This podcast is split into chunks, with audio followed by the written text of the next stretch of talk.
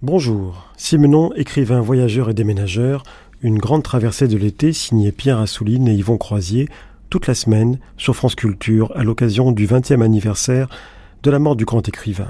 Aujourd'hui, Paris, des archives, puis à 10h un face-à-face entre Raphaël Serin et Patrick Rénal, puis des extraits de sa correspondance avec Tigi, sa première femme, et enfin un documentaire sur ses pas.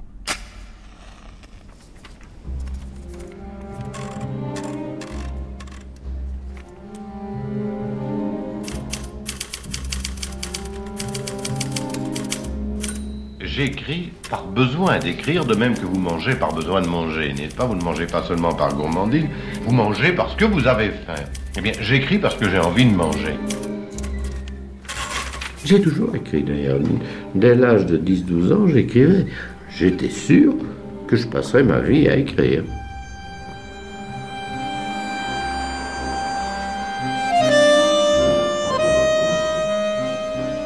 Ma grande ambition, c'est de serrer toujours l'homme de plus près, d'aller toujours un petit peu plus au fond. Il y a les romans de l'homme habillé et il y a les romans de l'homme tout nu. Eh bien, j'essaye d'écrire des romans de l'homme tout nu. Il y a des gens qui sont collectionneurs de timbres-poste ou de papillons. Moi, si vous voulez, je suis collectionneur d'hommes. J'essaye de connaître toutes les sortes d'hommes possibles et imaginables. C'est pour ça que je voyage tellement, que je vis dans tellement de pays, pour aller en quelque sorte les voir dans leur habitat, les voir chez eux, tels qu'ils vivent. Simenon, écrivain voyageur et déménageur. Pierre Assouline, Yvon Croisier. En quelque sorte, je voyage comme l'escargot, avec ma maison sur le dos. Je veux dire que j'y emmène même un nid, même quelquefois une partie de mes meubles, ma machine à écrire. Je m'installe comme pour la vie. Parce qu'à un moment donné, j'ai besoin de transporter ma vie ailleurs, de me mettre dans un autre entourage, dans un autre milieu.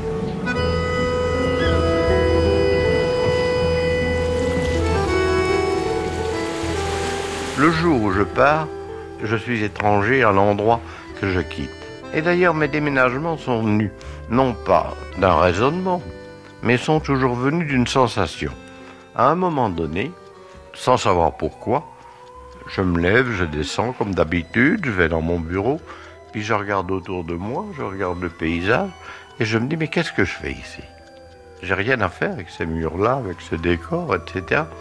Et je décide de partir, et on déménage.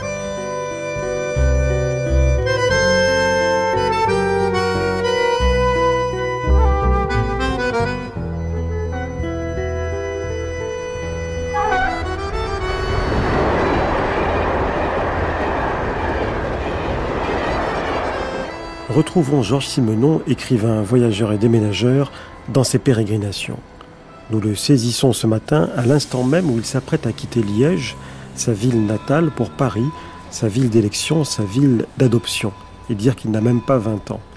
À nous de Paris, disons-le sans point d'exclamation, avec plutôt trois points de suspension, car l'accueil de la gare du Nord l'a plutôt refroidi.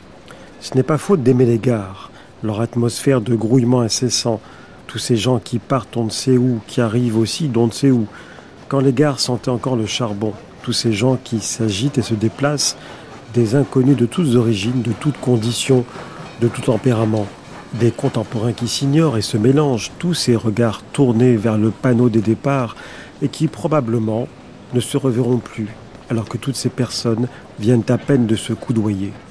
Toutes les gares de toutes les villes ferait un décor idéal pour un roman, toutes sauf une, La gare du Nord, ce jour-là. Entretien avec Roger Stéphane. Je quitte Liège à 11h du soir par le train de nuit et j'arrive à 7h du matin, euh, au mois de décembre, comme vous venez de le dire, euh, dans la banlieue de Paris. J'avoue que ça a été pour moi, j'étais venu une fois ou deux à Paris avant, euh, mais j'y étais venu pour des congrès de journalistes, vous savez, des choses de ce genre. Quand j'ai vu cette banlieue, au petit jour, sinistre, enfin elle me paraissait sinistre, ces immenses pans de mur avec quelques fenêtres derrière laquelle euh, des gens s'agitaient, qui étaient en train de prendre leur petit déjeuner ou de se lever, etc. Lorsque j'ai vu ces rues encore désertes, où seulement quelques ombres allaient au travail, et quand j'ai vu cette gare du Nord, qui pour moi est la chose la plus laide de Paris, j'ai été désespéré. Et je sors avec mes deux valises. J'imaginais que j'allais à un prix possible trouver une chambre d'hôtel. J'avais deux énormes valises. Je sors, j'entre dans le premier hôtel. 50 francs, 60 francs, j'avance, j'avance. Moi, j'en avais 20, je crois, à donner, si je me souviens bien. Alors, je voyais, c'était la première fois que je voyais chambre meublée, eau courante, euh, à, les, à tous les étages, chauffage central, euh, à la semaine et au mois. Vous savez, alors, je cherchais ces plaques sur tous les hôtels. C'était pas, pas c'est ce qu'on appelle ces hôtels meublés. Alors, je m'en allais avec mes valises d'un à l'autre. Au début, je me dit, bon, je n'aurais pas allé très loin. Je suis remonté vers d'Enfer Rochereau. d'Enfer Rochereau, je suis tombé alors là dans quelques hôtels qui étaient vraiment euh, très louches euh, d'aspect dans certaines rues des environs. Euh, j'ai compris que tout de même, d'ailleurs, c'était beaucoup plus cher encore que ce que je pouvais mettre. Et j'ai avancé, avancé, avancé le long des boulevards de Montmartre. Et enfin, place Clichy. j'ai obliqué par les, les Batignolles et j'ai trouvé un petit hôtel dans une petite rue qui s'appelait, l'hôtel s'appelait l'hôtel de la Bertha, je pense. Et il avait d'ailleurs très bonne mine, il existe toujours. Il avait très bonne mine jusqu'au cinquième étage, avec des tapis rouges dans l'escalier. Je trouvais ça admirable. Mais la chambre qu'on m'avait donnée pour le prix que je voulais bien mettre était tout au-dessus. Et c'était une mansarde où, lorsque j'étais somnambule le soir, car j'étais somnambule presque toute la nuit à ce moment-là, je me tapais la tête euh, dans le plafond. En plus de ça, ce que je n'avais pas prévu, c'est que c'était l'étage où habitait celle des bonnes qui avait le métier de cirer les chaussures de tous les clients, si bien que pendant des mois, j'ai vécu avec le bruit de la brosse sur les chaussures euh, toute la nuit. Après cela, j'ai habité dans un petit hôtel de la rue des Dames, et là, c'était assez curieux d'ailleurs, parce qu'il était interdit, comme dans tous ces petits hôtels, d'y faire la cuisine. J'avais évidemment une lampe à alcool.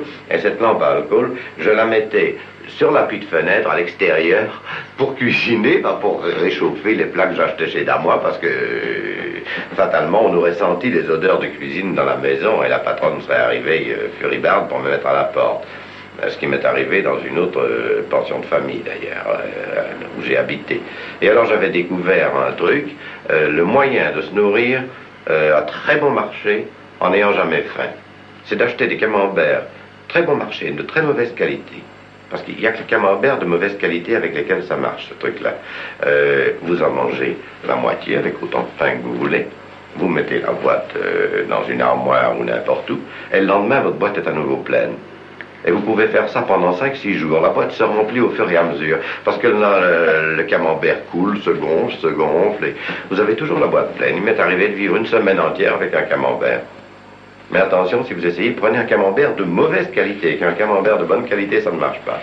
Il y a chez le personnage un certain côté Rastignac. Quand vous êtes venu à Paris, il y avait aussi chez vous un certain désir de conquérir la capitale. D'accord ou pas? Non. Euh, c'est assez curieux, mais non. Euh, je venais, en effet, me faire les dents, si vous voulez, mais sans jamais avoir l'ambition de réussir une chose déterminée. Mais l'ambition de réussir tout court. De réussir tout court, de réussir dans mes romans. Mais toujours sans du tout euh, attacher à ce mot réussir une question, par exemple, financière. Euh, non plus une question euh, de gloire. Je n'ai jamais pensé à la gloire. Mais j'ai pensé à avoir des lecteurs. Ce qui est une chose tout à fait différente.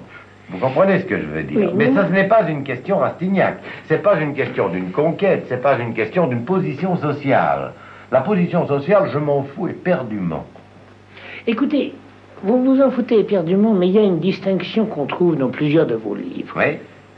C'est la distinction entre le fort et le faible. Oui. Vous allez jusqu'à dire qu'il y a deux catégories d'êtres au monde deux sortes d'hommes, ceux qui courbent la tête et les autres.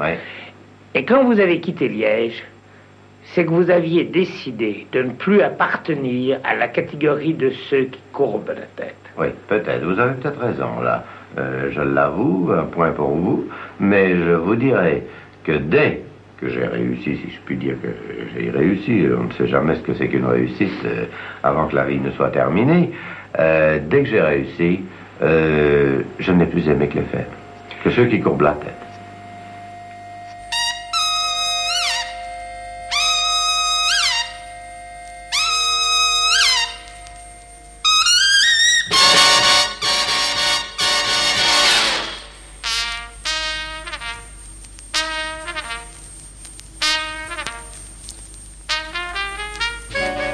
Nous vous prions d'écouter les entretiens avec Georges Siménon une production d'André Parino. 1955. Un de mes compatriotes de Liège m'avait fait entrer, euh, soi-disant, comme secrétaire particulier de Binet-Valmer. C'est ce qu'il m'avait dit, j'arrivais en croyant que j'allais devenir... Binet-Valmer, romancier très connu et inconnu en 55. À cette époque-là, c'était un romancier très connu, qui avait son roman au journal, qui avait son compte au journal toutes les semaines, et qui avait une influence politique très grande. Enfin, c'était un homme extraordinaire, portant monocle, parlant haut. Euh, c'était vraiment une figure de romancier telle qu'un jeune pouvait l'imaginer. Je suis arrivé impasse Beauvau, l'adresse que l'on m'avait donnée. Et quand j'ai demandé Binet-Valmer, on m'a dit pourquoi. Mais je dis, je suis Georges Simenon, et qu'on a fait venir de Liège pour être son secrétaire particulier. On me dit, bon, aidez-nous à transporter ces colis. Je me de- demandais, mais qu'est-ce que je fais là? Alors j'ai su que je n'étais pas du tout le secrétaire particulier de Binet-Valmer, mais le garçon de course de la Ligue des chefs de section. Alors pendant quatre mois, dont, dont Binet-Valmer, j'ai oublié de vous dire, était président. Pendant quatre mois, euh, c'est moi qui écrivais euh, des collections d'enveloppes, des jeux d'enveloppes destinés à envoyer des circulaires à tous les membres de la Ligue des chefs de section. Il fallait qu'au moment où on décidait d'envoyer une circulaire, il y ait les enveloppes toutes prêtes. Alors je mettais tout cela dans toutes les circulaires dans les enveloppes, je les timbrais, j'allais les porter à la poste. Euh, également, chaque fois que Binet Valmer décidait de faire un communiqué aux journaux, et ça arrivait trois ou quatre fois par semaine, il m'envoyait en taxi faire ce qu'il appelait la tournée des salles de rédaction. Parce qu'il considérait qu'il avait une méfiance euh, terrible de la poste, il n'envoyait les choses que à remettre de la main à la main. Alors je devais aller dans chaque euh, salle de rédaction et dans chacune voir un personnage bien déterminé. Il ne s'agissait pas non plus de remettre la lettre à un garçon de bureau, mais dans certains au, au secrétaire de rédaction, dans d'autres au rédacteur en chef, dans d'autres à tel rédacteur. Enfin, je faisais la tournée et je me souviens encore des noms de tous les journaux de cette époque-là qui ont d'ailleurs presque tous disparu. Euh, J'adorais d'ailleurs cette tournée, c'était en hiver. Euh, je me vois encore la, la place de l'opéra où existait encore un certain nombre de fiacres avec cette lumière. Enfin, peu importe. J'ai connu ainsi Robert de Flair à qui je venais tout simplement porter des enveloppes. C'est ainsi que j'ai connu aussi le père des caves, que j'ai connu du Vernois, que j'ai connu beaucoup de gens qui ont disparu depuis, mais que j'ai eu la chance de connaître grâce à cela. Alors j'avais également comme mission d'aller aux enterrements signés pour Binet-Valmer. Il m'a appris à signer sa signature, il avait horreur d'aller lui-même aux enterrements, alors j'allais signer. C'est ainsi comme ça aussi que sous le nom de Binet-Valmer, je suis allé à l'enterrement de Sarah Bernard. N'est-ce pas? Alors, euh, après quatre ou cinq mois, il sentait bien que je piétinais, et un de ses amis... Vous l'avez quand même rencontré entre-temps. Ah oui, je l'ai rencontré un certain nombre de fois, mais il me connaissait à peine. J'étais le petit garçon de bureau qui allait porter les lettres à la poste, je vous dis, et qui allait les porter dans les rédactions de journaux. Un de ses amis, le marquis de Tracy, qui venait d'hériter, sa mère venait de mourir, il venait d'hériter de trois ou quatre châteaux, d'un hôtel particulier à Paris, de propriétés en Tunisie, d'autres propriétés en Italie, a eu besoin d'un secrétaire, et Binet-Valmer m'a très gentiment adressé au marquis de Tracy, qui immédiatement m'a en quelque sorte adopté. Et là, j'ai eu une année vraiment passionnante parce que j'ai pu vivre avec ce qu'était encore alors euh, la grande aristocratie française, jockey club, élevage de chevaux de course, etc. Vous savez, euh, grand château dans la Loire, euh, 28 fermes. euh. Nous avons vécu comme ça à peu près un an, mais j'ai commencé alors, je commençais à écrire des contes pour les journaux. Par le fait que j'étais toujours absent de Paris, je n'arrivais pas à les porter dans les salles de rédaction moi-même, etc. Et un beau jour, je me suis dit, bon Dieu, il vaut mieux sauter dans l'eau directement et rester à Paris. On verra comment on mange la fin du mois.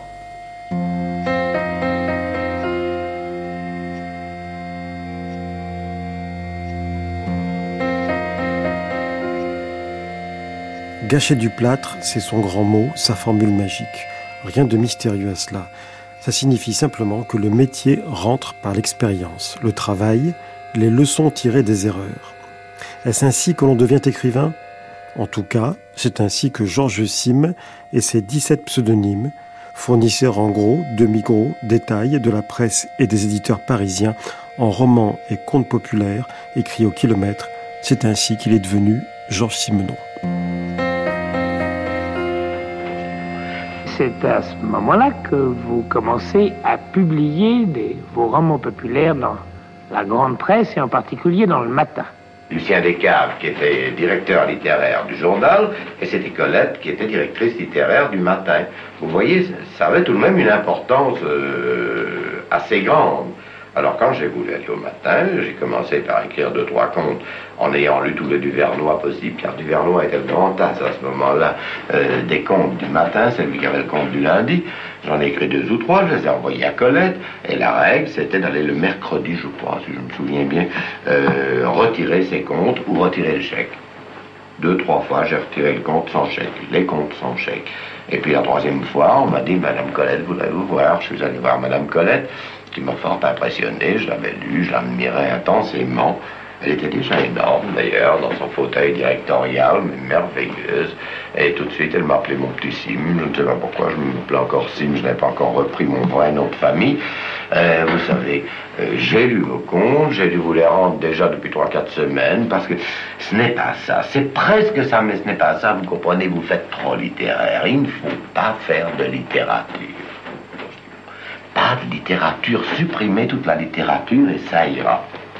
Je suis rentré chez moi, je me suis dit de supprimer la littérature. Savais pas juste ce que ça voulait dire, vous savez, euh, comme je faisais la littérature. Supprimer la littérature, qu'est-ce qui restait? Enfin, j'ai essayé le plus simple possible. C'est d'ailleurs un des conseils qui m'a le plus servi dans ma vie. Je dois dire que euh, Colette, je lui dois une fière chandelle de m'avoir donné cette, euh, cette idée-là. Et en effet, j'ai fait deux autres contes, je lui ai donné. Elle m'a reçu la semaine suivante, elle m'a dit Encore trop littéraire, mon petit Sim, pas de littérature. Alors, je suis rentré de nouveau chez moi, j'ai écrit de nouveau deux autres contes.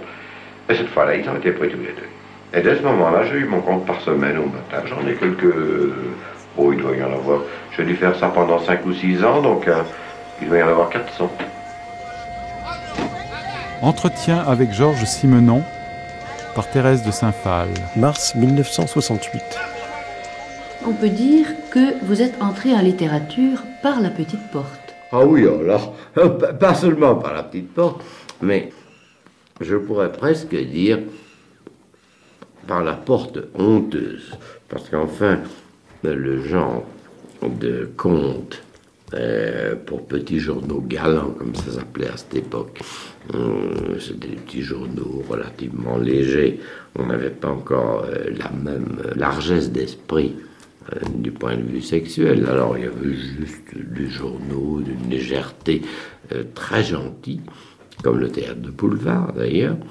Et puis pour les journaux comme le matin. Vous avez écrit mille contes entre 1923 et 1933. Oh, certainement. Oh, certainement. Et peut-être plus. Je ne les ai jamais comptés. Mais si vous voulez aller dans les classements, ils sont tous là, vous en trouverez plus que mille, je crois. C'est donc la meilleure manière d'apprendre le métier d'écrivain. On peut dire que vous l'avez appris sur le tas. Oui, mais alors là, euh, c'est une question qui a été voulue. C'est pas du tout un hasard. Autant il y a eu de hasard, je viens de vous le dire, dans mon accession plus ou moins petit à petit euh, à la littérature, autant là il n'y en avait pas. Il y a deux façons de devenir écrivain. Il y en a une euh, qui consiste à faire partie d'un petit groupe d'avant-garde euh, de 12 ou 15 personnes où l'on pratique l'admiration mutuelle, où chacun se traite de génie, etc. Et je prends euh, pour euh, exemple même la Nouvelle Revue Française, qui a été bâtie comme ça, et qui continue comme ça. Au fond, les gens qui font la Nouvelle Revue Française n'intéressent absolument personne, sauf les gens de la Nouvelle Revue Française. Je m'en excuse. Oui, et je, sais que je suis cruel, mais c'est la vérité. Il y a peut-être 100 personnes, entre autres, en dehors de M. Paulan, de M. Intel, de M. Intel, qui s'intéressent à M. Paulan, M. Intel et Intel. C'est en dehors de la littérature. C'est de la fausse littérature. Eh bien, je n'ai pas voulu ça. Dès le début, j'ai voulu me battre avec le vrai public. Alors, pour apprendre mon métier, c'était pas du tout en écrivant quelques petits poèmes ou quelques petits contes euh, pour des revues d'avant-garde, mais c'était à faire du travail d'artisanat, comme j'avais vu mon grand-père faire des chapeaux, euh, comme j'avais vu mon oncle faire euh, des buffets de cuisine, j'ai appris aussi à faire un roman avec une truelle. avec- Vous savez, l'apprendre vraiment avec les vrais outils. Et ça, c'était des romans populaires, bien entendu. Alors, quel était à peu près votre rythme de production de ces romans populaires Euh, mettons, en moyenne, je mettais trois jours pour écrire un roman de 10 000 lignes, car c'est- et les romans populaires ont ou 10 000 ou 20 000 lignes. Ça dépend, euh, c'est- vous savez, il y a des gabarits tout à fait fixes. Un 10 000 lignes me prenait trois jours. Alors, en général, après un 10 000 lignes, euh, je restais 4 ou 5 jours à écrire des contes. Les contes, j'en écrivais de 4 à 7 sur la journée. Mais Bernard de Fallois, dans son très bon livre sur vous, Oui. rapporte que vous avez écrit le roman d'un dactylo, en une matinée. Euh, à peu près, oui. Euh, une longue matinée, mais je me souviens même que c'était à une terrasse de café près de la place Constantin Pecker. J'avais des amis qui exposaient à la foire aux croûtes. La foire aux croûtes, à ce moment-là, euh, se passait place Constantin Pecker. Et je passais la journée avec eux. Et alors, euh, plutôt que de rester à attendre le client ou à regarder les gens défiler, euh, je suis allé m'asseoir à une terrasse de café. Et j'ai écrit ce roman d'une dactylo qui était le premier de mes romans populaires. Mais le roman d'une dactylo, attention, alors, n'avait qu'à peu près 2 à 3 000 lignes. 2 000 lignes, je pense. Vous savez, il existait des petits formats, ça existe encore, je crois d'ailleurs. Je crois que ces romans populaires n'existent plus beaucoup. C'est la littérature, littérature avec un grand L, qui est descendue vers le roman populaire, pendant que le roman populaire montait un peu vers la littérature. Alors maintenant, il y a ce que j'appelle de la semi-fabrication. euh, qui va même euh, jusqu'à des académiciens qui font une bonne semi-fabrication, euh, très honnête. Oui, c'est sûr. Mais qui, à 50 ans, aurait fait des romans populaires? Mais à ce moment-là, vous savez, vous n'oubliez jamais, vous vivez avec l'idée que vous serez vraiment un écrivain, ou plutôt que vous serez un véritable écrivain. Mais bien entendu, je le savais tellement bien que dans beaucoup de ces romans, je les ai ici d'ailleurs encore, il y a tout à coup un passage d'une page, d'une demi-page, qui n'a rien à voir avec le reste du roman, et où j'essaye quelque chose. Un phénomène, Simenon?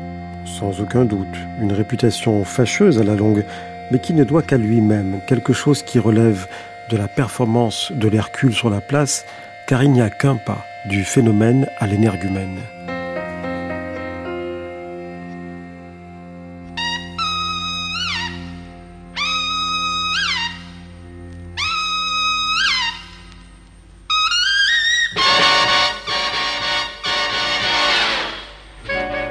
Nous vous prions d'écouter les entretiens avec Georges Siménon, une production d'André Parino.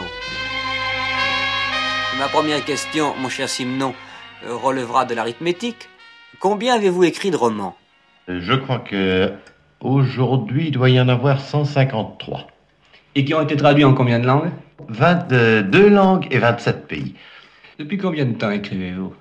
Depuis l'âge de 16 ans. J'ai publié mon premier roman, Le Pont des Arches, lorsque j'avais 16 ans exactement. Ça a été l'époque de ce que j'appelle la littérature alimentaire. Lorsque j'écrivais ces romans populaires, j'arrivais à écrire jusqu'à 80 pages de dactylographie par jour. Autrement dit, à écrire un roman populaire de 10 000 lignes en trois jours. Donc première période jusqu'à 25-26 ans. C'est, non, euh, c'est cela, oui. Euh, en 28, j'avais donc 25 ans exactement. À ce moment-là, j'ai considéré que j'avais acquis assez de technique pour essayer autre chose, mais je ne me sentais tout de même pas assez fort pour déjà me lancer dans ce que j'appelle le roman tout court, c'est-à-dire dans la littérature, mettons avec une majuscule. Et c'est pourquoi je me suis demandé quel genre me permettrait de monter d'un cran, si je puis dire, de gravir un petit Vous peu. aviez votre vocabulaire, si je puis dire. C'est 25 cela, et j'avais ma technique, je savais articuler un roman. Surtout que lorsque je faisais du roman populaire, il m'arrivait de faire des exercices absolument pour moi seul. Euh, Par exemple, dans un roman populaire où tout était conventionnel, je me permettais à la page 223, par exemple, 40 lignes qui étaient uniquement un exercice pour moi. Les lecteurs ne devaient même pas s'apercevoir que ces 40 lignes existaient, mais c'était un exercice et je faisais ça très fréquemment. Dans les derniers, d'ailleurs, on trouve quelquefois un personnage qui n'a rien à faire du tout avec le roman proprement dit, mais c'était uniquement pour moi un essai, l'essai de créer un personnage qui ait un petit peu plus de densité, qui ait euh, à peu près trois dimensions. Quand je vous dis j'ai senti que j'avais à peu près la technique du roman en main, euh, j'ai voulu être un peu plus ambitieux, mais étant incapable euh, d'arriver à la littérature pure, j'ai essayé le roman policier, soi-disant policier, c'est-à-dire un roman où il y a un meneur de jeu. Car en réalité, contrairement à ce que les gens imaginent, le roman policier est beaucoup plus facile à écrire que les autres.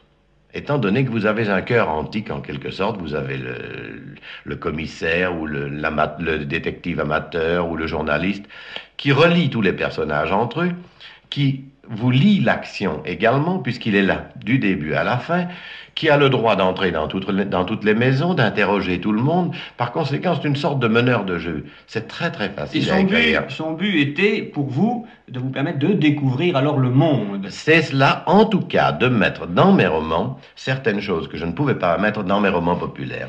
En, autrement dit, je me souviens encore euh, de l'étonnement, euh, pour ne pas dire l'ahurissement de Jacques-Émile Blanche lorsque le rencontrant Nouvelle littéraire, où je mettais les pieds pour la première fois d'ailleurs, il me demande ce que je fais, je lui réponds, je suis en train de faire euh, du roman semi-littéraire. Il me dit, mais qu'est-ce que semi-littéraire? Eh bien, je dis, c'est du roman où j'essaye déjà de créer de vrais personnages, mais où quand même je me sers d'un procédé, d'un cadre conventionnel. Ça a été la série des Maigrets.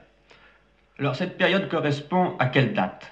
Alors ça, nous sommes de 1928 à 1931 à peu près. C'est-à-dire, à ce moment-là, vous vous sentez sûr de vous, nouvelle étape, nouveau palier. C'est cela, c'est ce que j'appelle la deuxième période, où alors je n'écrivais rigoureusement que des Maigrets. La première année et le début de la seconde année, j'en écris un par mois, en moyenne. Comment est né Maigret? Il est né de la façon la plus... Euh, la moins prévue qui soit. Et à ce moment-là, j'étais en Hollande à bord de mon bateau, l'Ostrogo. Euh, ça ne vous ennuie pas que je donne des détails pittoresques parce qu'ils sont assez drôles. Or, il se fait que l'Ostrogo avait besoin d'être calfaté. Pour recalfater un bateau, on doit le tirer hors de l'eau. Euh, mais je ne voulais absolument pas, pendant mon voyage, dormir à terre, dormir dans un hôtel. Donc je continuais à dormir dans le bateau, quoi qu'il soit sur le quai, n'est-ce pas? Et seulement pour y travailler, c'était impossible, étant donné qu'on clouait toute la journée euh, tout autour. Les calfas font un bruit énorme. Alors j'ai découvert dans le port, c'était à Delfsheim, en Hollande, à la frontière allemande, une vieille barge qui prenait l'eau. Il y avait au moins 50 cm d'eau dedans. Enfin, d'un côté, et de l'autre côté, il y en avait un petit peu moins. Elle était abandonnée. J'ai mis une caisse pour ma machine à écrire, une autre caisse pour m'asseoir et deux caisses plus petites pour mettre mes pieds, parce que tout ça était dans l'eau. Et c'est là que j'ai écrit le premier Maigret, euh, sans savoir du tout d'ailleurs que ça deviendrait une série, car celui-là était en réalité mon avant-dernier roman populaire. Il s'est fait que j'essayais d'être un peu policier, alors j'y avais mis un personnage de commissaire de police que j'avais appelé Maigret. Et quand deux ou trois mois plus tard, j'ai décidé d'écrire des romans policiers proprement dits, euh, j'ai repris ce personnage de Maigret, j'ai gardé ce nom de Maigret.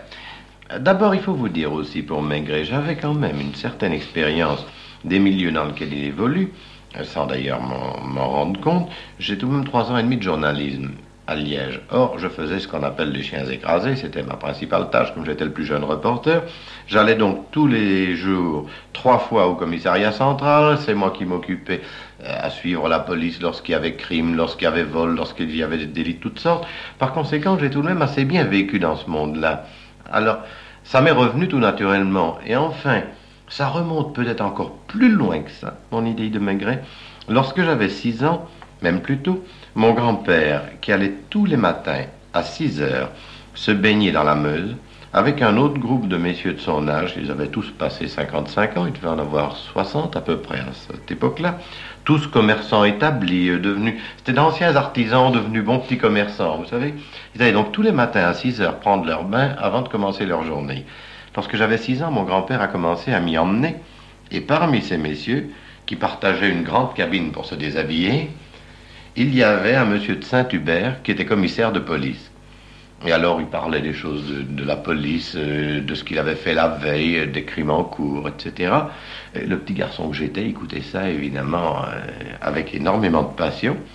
Je me demande maintenant, il n'y a pas longtemps que je m'en suis souvenu, je crois qu'il y a à peu près un an que j'ai repensé à ça, si ce Saint-Hubert, ce monsieur de Saint-Hubert que j'ai connu, que je revois encore tout nu, la peau blême, il avait une peau très blême, dans cette grande cabine où nous déshabillions tous, n'est pas la véritable toute première origine de Maigret.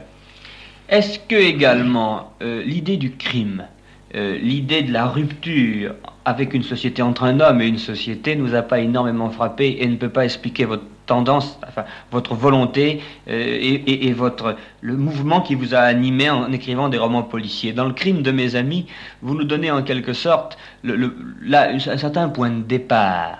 Un jour, le crime vous a frappé. Oui, euh, c'est-à-dire que un de mes amis, reporter euh, au journal concurrent du mien, moi j'étais à la Gazette de Liège, lui était à la Meuse, a réellement commis un crime. Il a tué sa maîtresse d'ailleurs. Et il a passé à peu près dix ans en prison. Alors, ça m'a évidemment assez frappé, étant donné que je le connaissais très très bien. Je passais au moins deux ou trois heures par jour avec lui. Donc là, je, l'ai connu, j'ai pu me demander pourquoi il avait fait cela, dans quel sens. Et alors, il y a eu un autre crime beaucoup plus frappant. Un certain Hyacinthe Danse, euh, que j'avais connu comme libraire, c'était chez lui que j'allais revendre mes livres du collège et en racheter d'occasion d'autres. Euh, c'est chez lui aussi que j'ai acheté mes premiers livres un petit peu galants, etc. Ce Hyacinthe Danse, qui est, qui est devenu par la suite chanteur comique, a tué en France sa mère et sa maîtresse. Ensuite, euh, se disant qu'en France, il allait être décapité, il a vite pris le train pour la frontière belge, est arrivé à Liège, car il était de Liège, et a tué son confesseur, le père O, qui était en même temps mon confesseur d'ailleurs. Alors, ces trois crimes-là lui ont valu d'être euh, condamné à perpétuité. Il est toujours à la prison de Louvain. Et j'ai encore reçu hier une lettre de lui, m'écrit trois, quatre fois par an, pour me parler de ma famille, euh, pour me dire que c'est l'anniversaire de ma petite fille ou de mon fils, etc., m'envoyer des vœux, des souhaits, et pour me demander un peu d'argent pour son tabac. Je peux vous dire aussi, c'est une petite anecdote si ça vous amuse, puisque nous sommes sur le Maigret. Lorsque j'ai fini les trois premiers Maigret, je suis allé les donner au père Fayard, qui était alors mon éditeur de romans populaires. Alors il les a lus, il m'a fait venir dans son bureau. Le père Fayard était un grand bel homme, euh, beaux cheveux argentés, euh, le parisien type de cette époque, euh, grand cordon de la Légion d'honneur, en fait. Tout. Alors il me dit d'un air très très protecteur, mon petit Sim, voilà, c'est pas mal, c'est pas mal, c'est pas mal. Je dis, ah bon? Oui, seulement.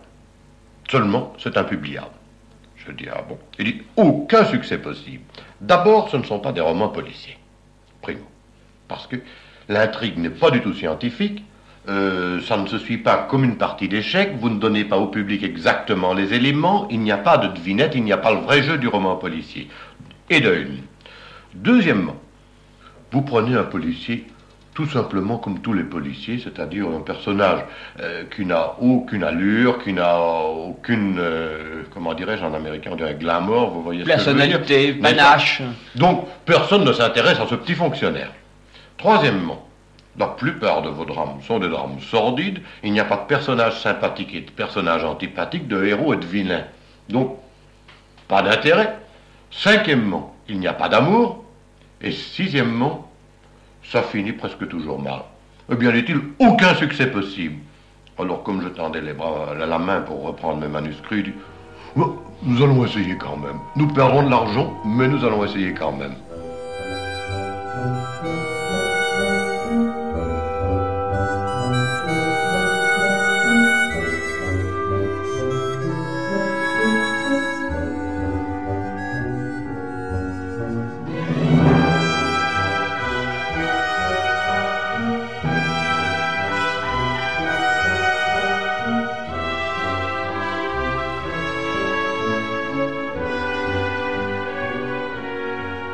Comment est venu le succès des Maigret Du jour au lendemain. Dès l'apparition Dès l'apparition, tout de suite, tout de suite. Il faut dire que nous avions fait pour cela une publicité assez étrange.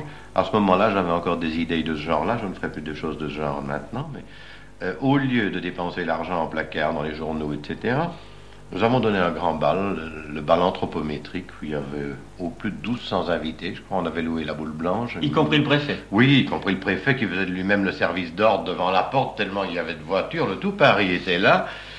On a servi champagne et caviar à volonté toute la nuit. Il a fallu aller cinq ou six fois euh, jusqu'à la coupole racheter des caisses de, de champagne et des boîtes de caviar parce que ça disparaissait au fur et à mesure. Et le lendemain.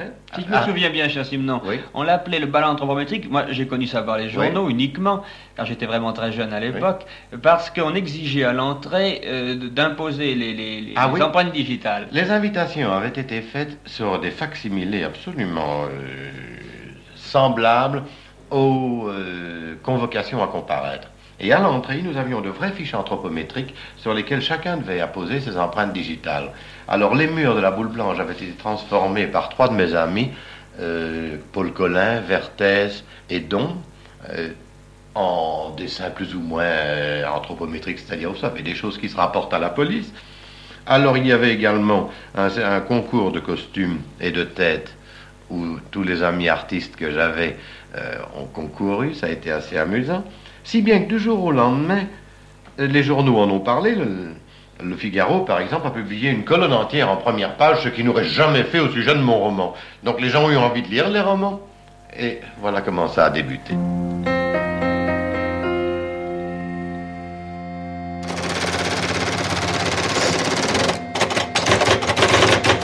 Portrait de Maigret. Janvier 1968, Armand Bachelier de la RTBF. Deux verres de bière par-ci, trois pastis par-là, deux ou trois gnôles, une prunelle, une fillette de blanc.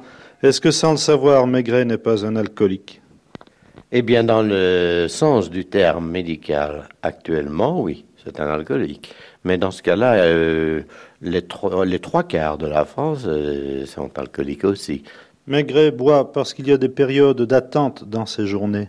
C'est ça. Ben, écoutez, il est obligé d'entrer dans des bistrots tout le temps. Une enquête se fait en grande partie dans des bistrots. S'il doit surveiller quelqu'un, il fait des planques, n'oubliez pas, dans beaucoup de romans. Ben, automatiquement, euh, il boit.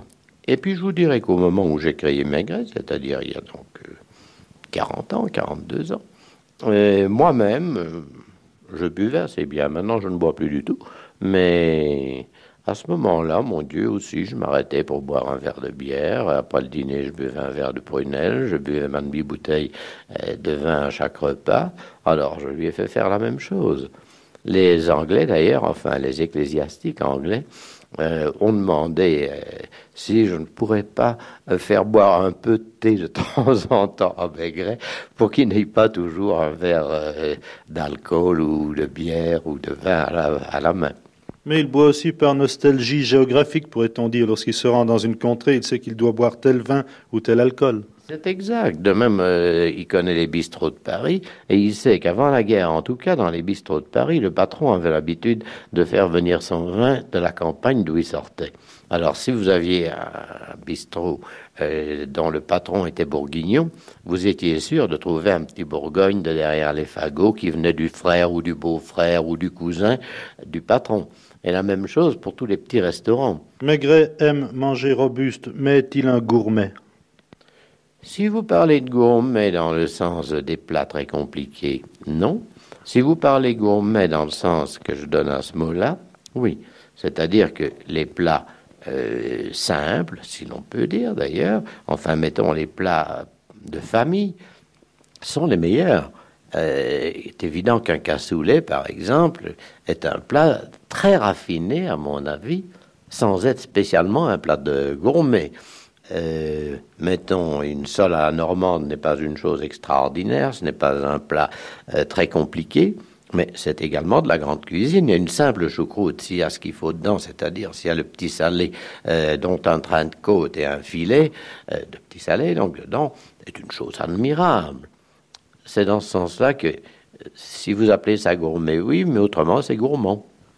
Maigret reste un campagnard. Oui, euh, il reste très près de la terre. Et ça, j'y tiens. D'ailleurs, son père était un terrien puisqu'il était régisseur dans un château de l'Allier. Et Maigret a gardé de son enfance campagnarde une certaine lourdeur qui n'essaye pas du tout de cacher d'ailleurs.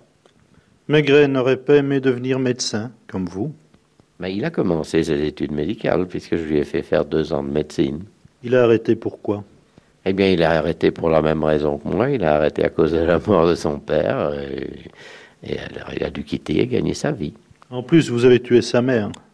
Oui, mais ça quand il était jeune. Euh, parce que je ne parvenais pas à situer sa mère. Euh, c'était trop compliqué. Il y a aussi un autre petit mystère euh, au sujet de Maigret on s'est souvent demandé pourquoi Maigret n'avait pas d'enfant, pourquoi euh, j'ai fait de Madame Maigret une femme qui ne pouvait pas avoir d'enfant. Eh bien, euh, ce n'est pas du tout un hasard, c'est volontaire. Et pour une raison qui peut paraître ridicule, à l'époque où j'ai créé les Maigret, je n'avais pas d'enfant. Je ne savais pas si j'en aurais plus tard, car j'avais déjà plusieurs années de mariage. Par conséquent, j'étais incapable de faire vivre un enfant dans ce ménage maigret. Vous savez, pour avoir un enfant qui revienne et qui, pousse tout doucement euh, au, fil, au, fil, des années, il faut en avoir connu, autrement dit, il faut en avoir eu soi-même. Alors, à cause de cela, euh, j'ai créé un ménage sans enfant. Madame Maigret est assez ronde et à un certain moment, un personnage lui dit J'espère que je serai le parrain. C'est ça, oui. Il y a eu un moment comme ça, mais elle n'a jamais eu d'enfant. Elle n'est pas vraiment jolie, Madame Maigret, Louise Maigret. Elle n'est pas jolie dans le sens euh, des magazines féminins, euh, mais elle a cette fraîcheur, ce sourire et cette spontanéité euh, qui font qu'une femme est beaucoup plus plaisante que si elle était jolie ou même belle. Est-ce qu'il ne lui promet pas au moment de l'épouser de vivre comme à la campagne? Un peu, c'est d'ailleurs ce qu'ils font, n'est pas Ils vivent très simplement, euh, et pour eux, le boulevard Richard Lenoir est un petit peu la campagne. D'ailleurs, euh, lorsqu'ils y ont habité, le boulevard Richard Lenoir était resté très très faubourg. ça ne participait pas du centre de Paris. Enfin, c'était un coin très calme avec de bons petits bourgeois, des retraités, etc. Et derrière, dans les rues avoisinantes, c'est tout de suite le faubourg Saint-Antoine, c'est-à-dire des artisans. Il y a des tas de petites rues euh, pleines d'artisans qui travaillent encore dans la cour. Vous savez, qui ont leur atelier vitré au fond de la cour. Et ils, travaillent dans la cour même. Autrement dit, un, décor. Euh, qui devait plaire à quelqu'un ayant gardé ses pieds sur la terre et surtout à quelqu'un sortant des petites gens et aimant les petites gens. Moi aussi, je suis sorti des petites gens, c'est un mot que j'aime beaucoup. Eh bien, Maigret, c'est la même chose. Il aime beaucoup le cinéma. Oui, mais il aime surtout le cinéma, je crois, vous verrez, vous verrez dans les livres, que jamais il ne va voir tel film déterminé. Au fond, ce qu'il aime, c'est d'aller une fois par semaine se plonger dans cette sorte de foule anonyme bien chaude. Alors, il va au cinéma le plus proche de chez lui, quoi qu'on donne. Il y a d'abord la petite promenade avec Madame Maigret qui lui tient le bras, euh, qui lui fait plaisir. Il marche comme ça pendant près d'une demi-heure, puis il entre dans un cinéma euh, du boulevard Saint-Martin ou du boulevard Bonne Nouvelle. Et mon Dieu, là, il y a cette foule, il y a l'entracte, le verre de bière ou la limonade que l'on va boire en écoutant plus ou moins les paroles des voisins.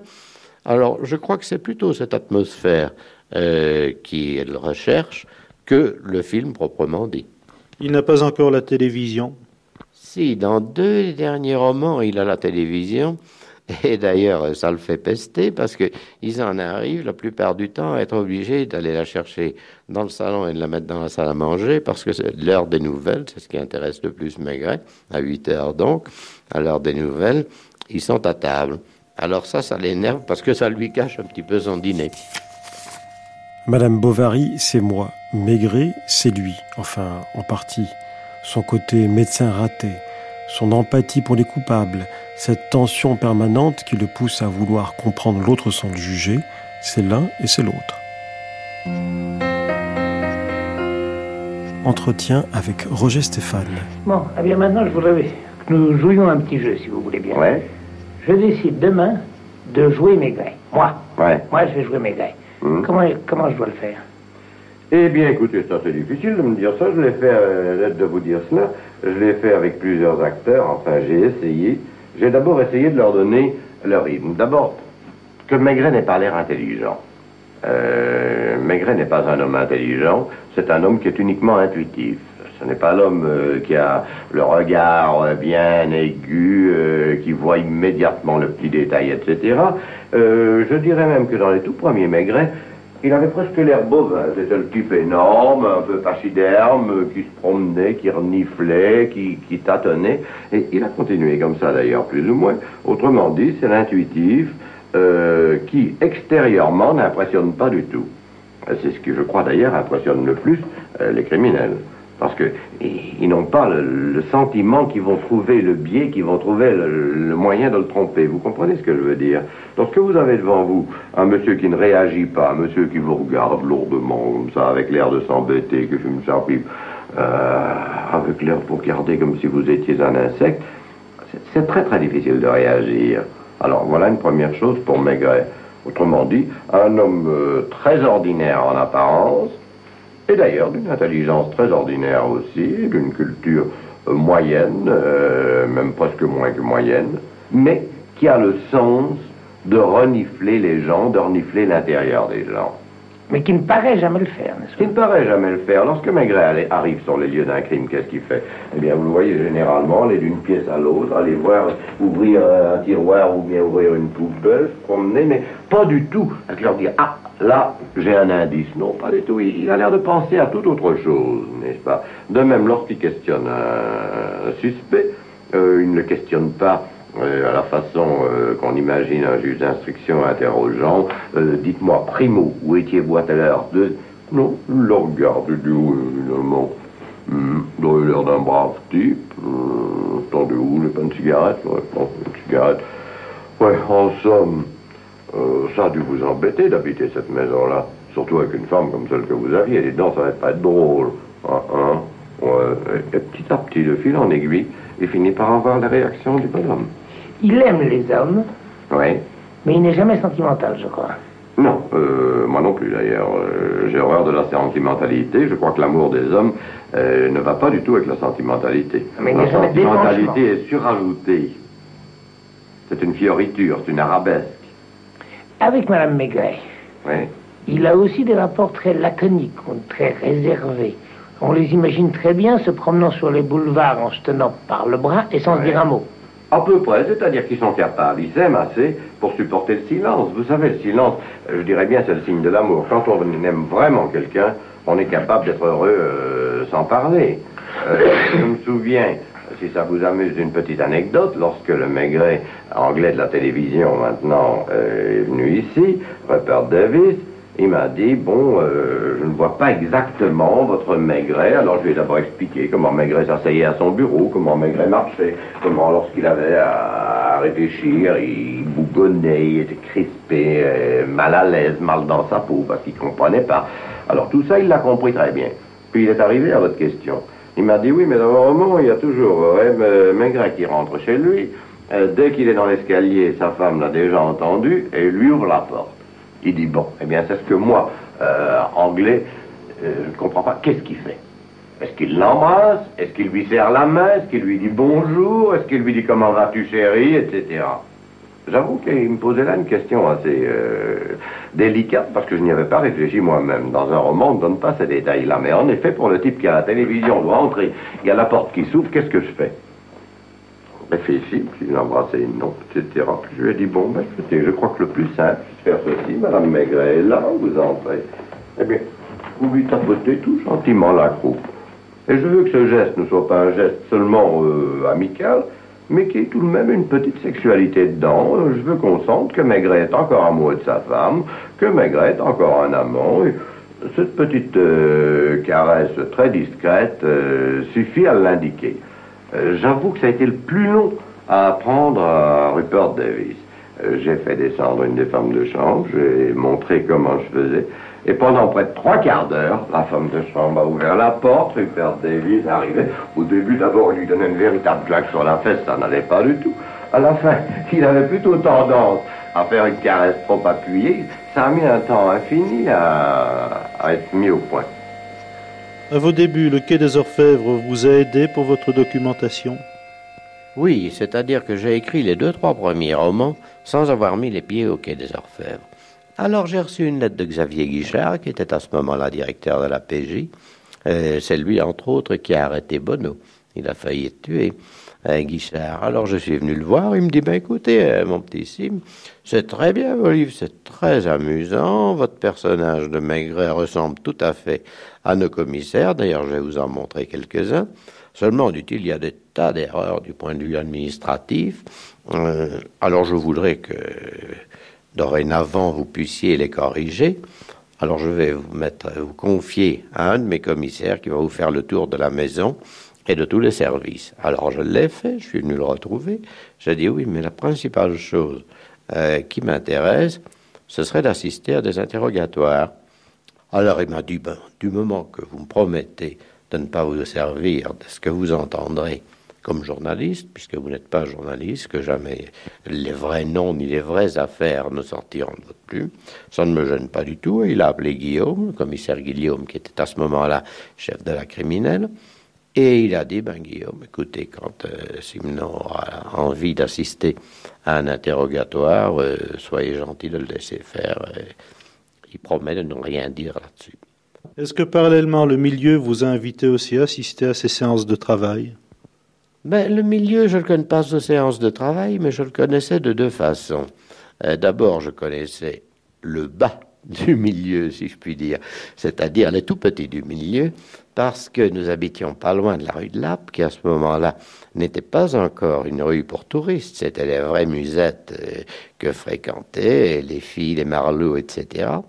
Or, comme ma femme était peintre, euh, nous allions y chercher des modèles. Euh, au lieu de prendre des modèles professionnels, on allait chercher ces gars-là ou de ces filles-là. Alors, on les amenait à la maison, place des Vosges, ce n'était pas loin. Et pendant qu'ils posaient, moi, je bavardais avec eux. Alors, ça m'a donné beaucoup de renseignements que je n'aurais pas eu autrement. Ensuite, il y avait, à cette époque-là, un restaurant à Montmartre où on mangeait admirablement d'ailleurs. Ça s'appelait Chénine. Alors là, j'ai fait, euh, entre autres, la connaissance des grands patrons de Maison Close. Vous savez, c'était eux qui régnaient sur le milieu. Ça existait encore à cette époque. C'était des gens très, très riches et qui venaient déjeuner presque tous les jours là-bas. Si bien que j'ai connu les deux bouts. D'une part, le bas du milieu et d'autre part, le sommet.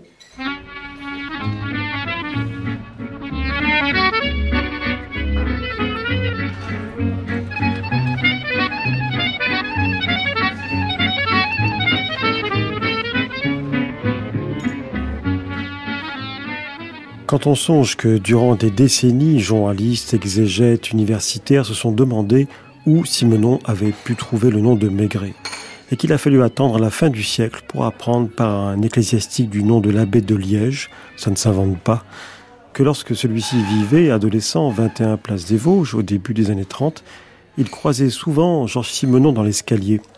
Le romancier allait promener son chien sur la place avec son voisin du dessus, et il parlait bateau, leur commune passion un voisin qui s'appelait le docteur Maigret.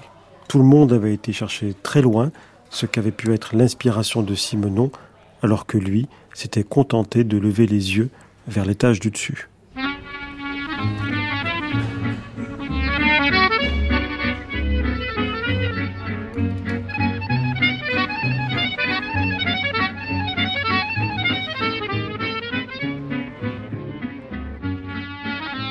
Dans un instant, la suite de notre grande traversée.